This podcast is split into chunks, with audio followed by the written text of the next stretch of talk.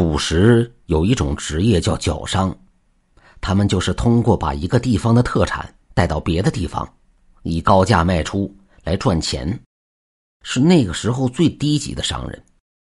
有一个叫魏三的小孩，大概十六岁，家里人给他找了个脚商师傅，带着他经商赚钱。他师傅叫张大树，他做脚商有三年多了，虽然没赚到什么大钱。小钱还是有的。这一天，张大树带着魏三到南平县走商。当晚本来准备在一个叫做花子村那里过夜的，谁知道脚商休息的地方人都满了，根本没有住的地方。二人就准备赶夜路到不远处的其他村子去看一下。师徒两个人趁着月光，在小山路上走着。魏三跟着师傅。突然发现师傅就蹲了一下，就听到师傅说道：“魏三，跟着我，低着头，不许抬头。”说罢就开始往前走。魏三低着头跟着师傅走着，突然眼前出现了一双女人的鞋子。魏三刚想抬头，就发现那双鞋的主人到了自己面前。他抬头一看，一个长相漂亮、五官精致的女人。而且散发着一股魅惑的气息，让人忍不住想要靠近。魏三看到这女孩，就说道：“师傅，咱们带上这女孩吧。这荒山野林的，她一个人多不安全呢。”只听他师傅说道：“魏三，闭嘴！再说话你就滚，以后别跟着我，赶紧跟着我走，闭上眼睛，我拉着你。”说罢，就抓住了魏三的胳膊。魏三没敢说话，闭上眼睛跟着往前走，可是脑子里还是出现那个女孩子的样子。走了大概半个时辰，他师傅说道：“睁开眼吧，今天这事儿，你可能是第一次遇到，我不怪你。以后咱们还可能遇到这种不干净的东西，你记住了，我说什么你就听什么。”魏三听到这里才明白。之前遇到不干净的东西了，原来那女孩是阴魂。你记住，以后走商，夜路少走，中元节不外出，遇到不干净的东西，要当做没看见，而且千万不能叫名字。可是师傅，你刚刚叫我名字了。魏三看见他师傅的脸色一下子变得苍白，然后说道：“快，把你的衣服脱了。”魏三把衣服脱下来递给师傅，他拿着衣服找到一个树杈，将衣服挂了上去，从箱子里拿出一把香，在衣服下面点上，然后拉着魏三就走，一边走一边说道：“赶紧找个村子，只要听到鸡叫就没事了。”两人一路走，终于到了一个小村子，可是天还没有亮，师徒两人就绕着村子一直走，也不敢停。终于熬到一声鸡鸣，两人就像听到了仙曲，席地就坐了下来，显然是累坏了。有早起的村民看到他们坐在地上，就邀请他们到家里，还给他们端上了热粥。二人喝了些热粥，就把昨晚遇到的事儿告诉了主人。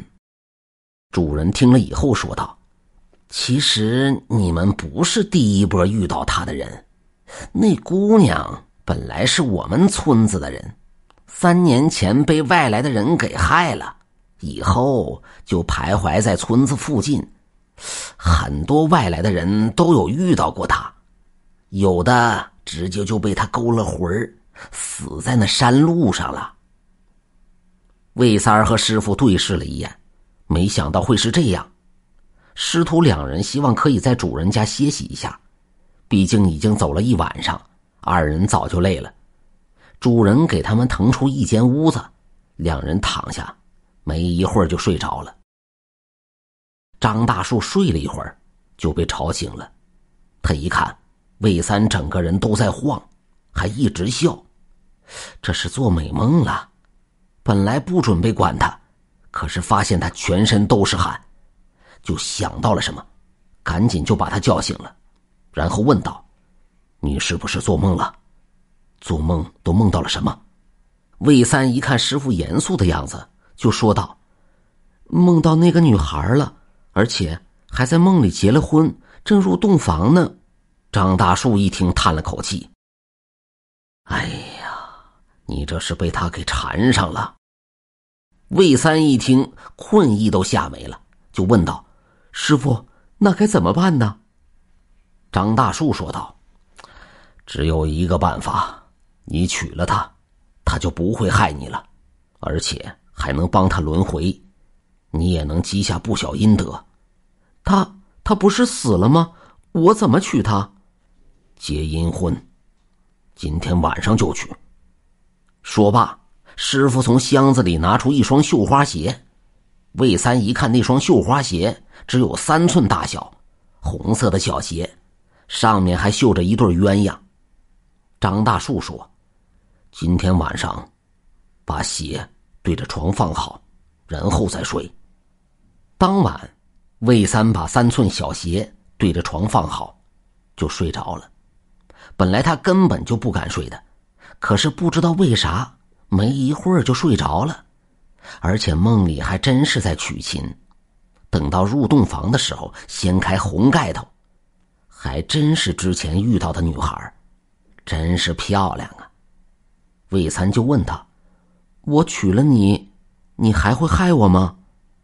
那女孩就说道：“我本是被人害死，无法轮回。你愿意娶我，让我做个有名分的鬼，我怎么会害你呢？我还要记住你的恩情，一定会报答于你。”魏三一听就放下了心，第二天醒来就把梦里的事告诉了师傅。他师傅一听也放下了心，二人休息了一天，就又出发了。几年以后，魏三在一次走商的时候遇到了好东西，他拿着那好东西卖了个大价钱，回到家乡买了好多地，成了远近闻名的富商。